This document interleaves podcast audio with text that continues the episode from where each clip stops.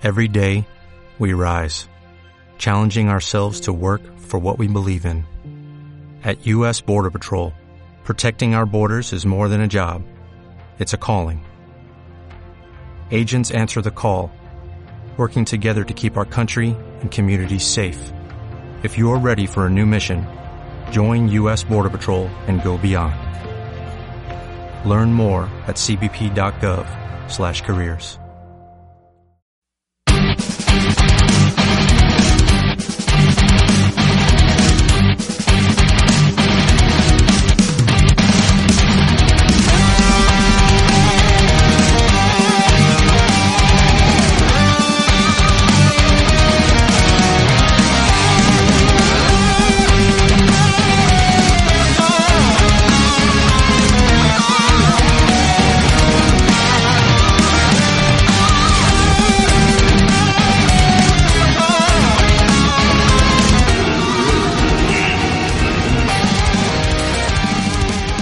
Así, con la versión más escandalosa de la marcha imperial que encontré en la web, les doy la bienvenida a este primer episodio de La Mauri. La canción que estás escuchando es un tributo de la banda Galactic Empire. Y no solo se los digo porque las estúpidas pero necesarias políticas de copyright me obligan a hacerlo, también te tiro el dato por si sos metalero y fan de Star Wars. Bueno, en fin, me quiero presentar. Mi nombre es Antonella Perdigues, mejor conocida como China. Y en este experimento que estoy haciendo en el comedor helado de mi casa, con pantuflas y un micrófono prestado, pretendo intentar compartirles la admiración profunda, la curiosidad y la enorme pasión que siento por el cosmos. Desde los fantásticos versos escritos por el gran Neruda en Oda a una estrella, pasando por las atrapantes historias creadas por Carl Sagan, los ingeniosos templos mayas, las películas de Hollywood como Marte o Interestelar, hasta las valiosas teorías que formularon los científicos más celebrados de la historia, la fuente de inspiración es en todos los casos la misma, el universo. ¿Por qué? Y es claro, ¿quién no ha mirado el cielo alguna vez y se ha sentido así como profundamente consternado al, al darse cuenta, al advertir la inmensidad del cielo. ¿Quién no se ha topado con una foto de esas nebulosas terribles y se ha sentido maravillado por la belleza majestuosa de esas estructuras? ¿Quién no ha sentido esa contradicción de verse tan chiquitito en contraste con la infinidad nocturna y se ha sentido tan enorme al pensar que en medio de tal vacío, flotando en un puntito azul, estamos nosotros? Y ese golpe en el pecho que sentís cuando alzás la vista y ves la Vía Láctea y te parece tan magnífica como misteriosa, y necesitas tanto apreciar ese universo como entenderlo. E ese golpe es el puntapié inicial, es el motor. Entonces nace el arte, la ciencia, nacen los mitos. Y sobre todo eso vamos a estar hablando en este podcast. Geología, biología, historia, física, ingeniería, astronomía, por supuesto, y muchas otras cosas más. Yo por mi parte les cuento, soy aficionada a la astronomía desde chica, eh, me gustaba muchísimo mirar el cielo y aprender sobre todas las maravillas que suceden en este inconmensurable espacio en el que flotamos y nos movemos a velocidades altísimas, donde hay colisiones violentas entre estrellas masivas, agujeros negros, campos de fuerza, energía oscura, antimateria, muchísimos misterios donde podemos encontrar bellísimas estructuras y vacíos inmensos, que existen en mucho mayor medida que la materia, ¿no? Un universo fantástico, cuya hermosura y complejidad seguramente superan con creces la imaginación de, los seres humanos. Un cosmos que por su vastedad podríamos decir que es infinito, aunque no lo sabemos. Lo que sí sabemos, como dijera Sócrates alguna vez, es que no sabemos nada. Y de eso también vamos a estar hablando. De nuestra ignorancia y de todo lo que nos queda por conocer. Para eso les cuento, tengo eh, planeadas algunas visitas. Yo no sé casi nada de estos temas, sí me interesan muchísimo y me vuelan la cabeza. Tengo una gran curiosidad al respecto, pero no tengo grandes conocimientos. Es por eso que voy a estar invitando a algunos personajes que sí saben mucho y van a estar acá compartiendo todo su bocho con nosotros y solamente por el gusto y placer de que después de escuchar esto te quede la cabeza hecha una ensalada de goma y perejil, también vamos a estar hablando de política. Porque además de que es importantísimo debatir política relacionada a la ciencia, es imposible hablar de ciencia y no hablar de política. A mí me rompe una banda la, la paciencia, los huevos no porque no tengo, la gente tibia y media pelotuda de paso que dice, no, yo, yo de política no hablo, pero, pero no, ni han visto, boludo. La política es indivisible de cualquier acto. Si el hecho mismo de haber nacido y estar vivo es un acto político, entonces estudiar, ir al colegio, tocar la flauta, comprar el pan, todo, todo es parte de una construcción política. Producir, consumir, estudiar, hacer arte, deporte, ciencia, es hacer política.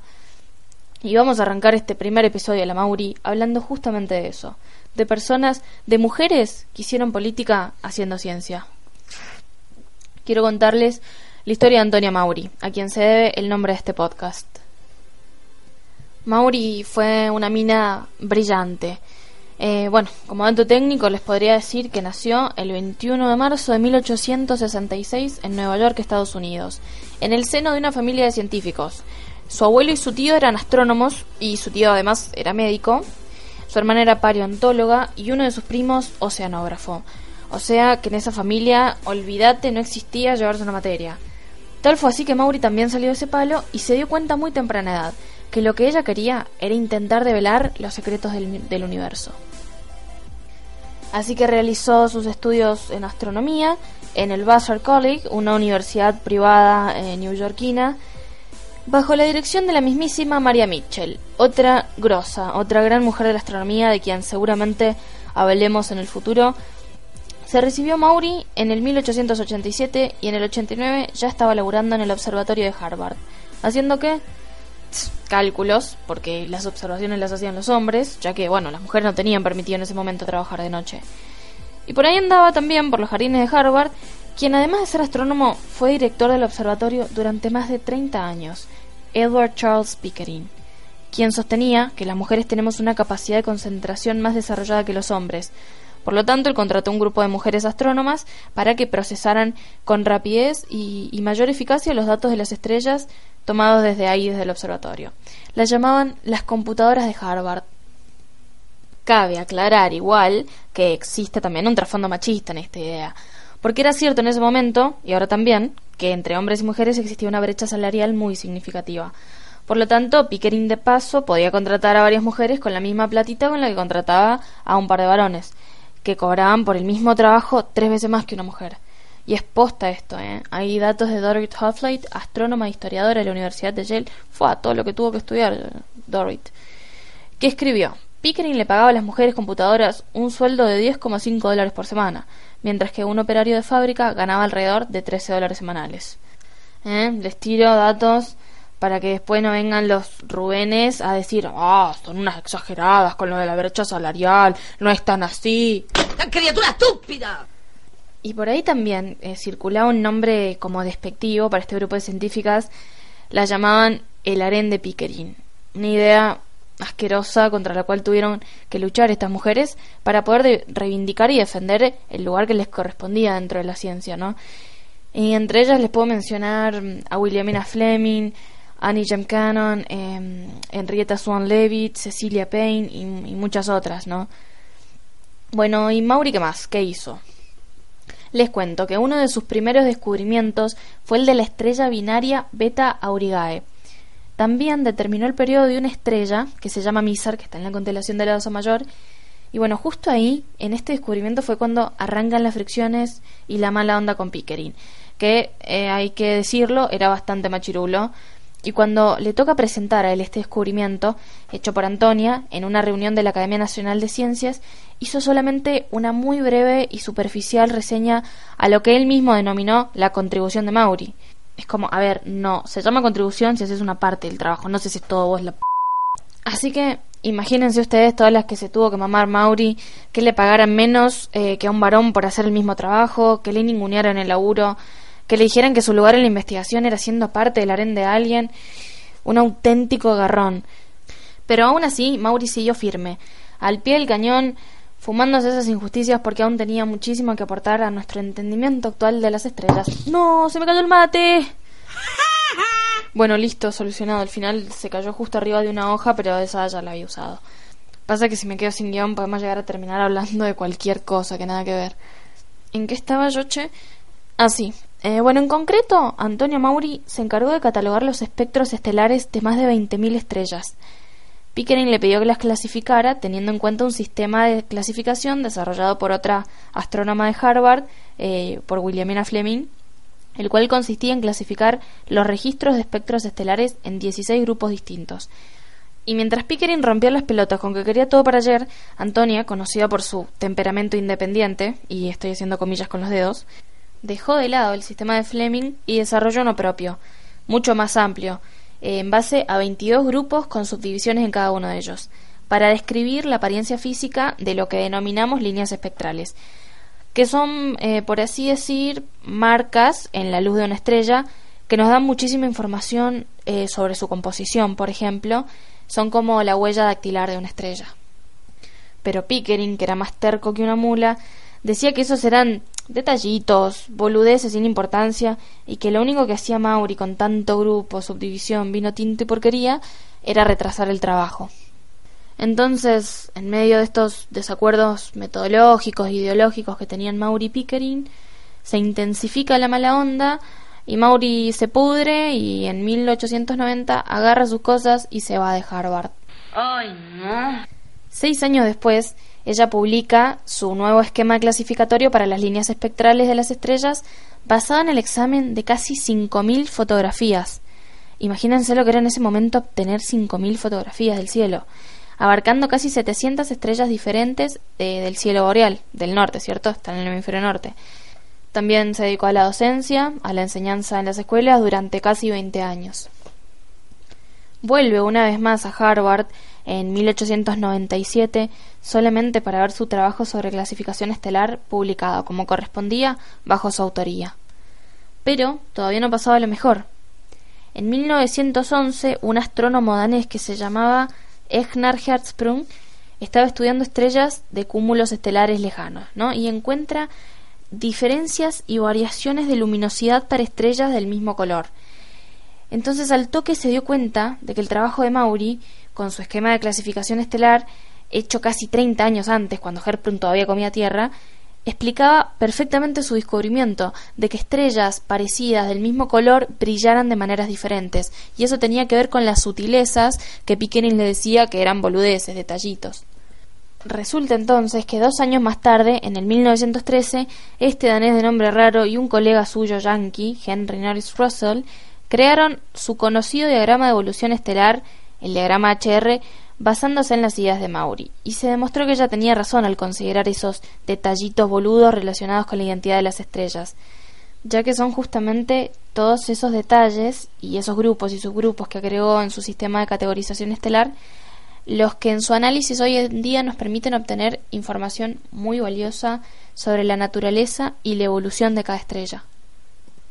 Bueno, y después de muchas idas y venidas, de menosprecios y reconocimientos, de grandes aportes y alguna que otra jaqueca por fumarse machirulos, finalmente muere Antonia en el año 1952, dejando un legado excepcional en la astronomía estelar y en una lucha por la igualdad que todavía la reivindica por haber sido valiente y porque su pasión intrínseca por comprender el complejísimo cosmos del que somos parte fue lo suficientemente grande para llevar la Antonia más allá de las estrellas.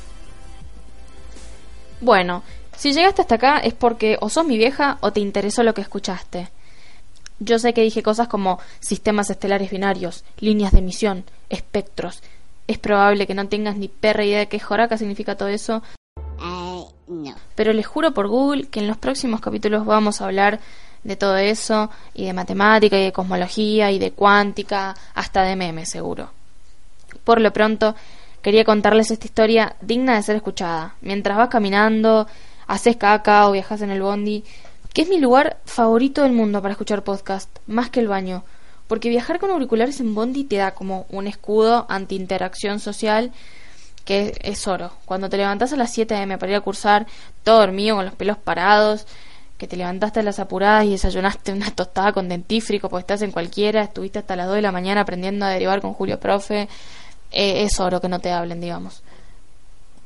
Y bueno, la verdad es que no tengo más nada que decir, en realidad se me acabó el guion, todo lo que diga ahora es full improvisación. Eh, bueno, creo que también es un buen momento para despedirme. No fue tan largo como pensaba este capítulo, la verdad. Pero bueno, eh, seguramente en los próximos... Fue como para romper el hielo, para ver qué onda. Y seguramente en los próximos capítulos, como voy a estar invitando gente, nos vamos a colgar charlando y probablemente sean más largos.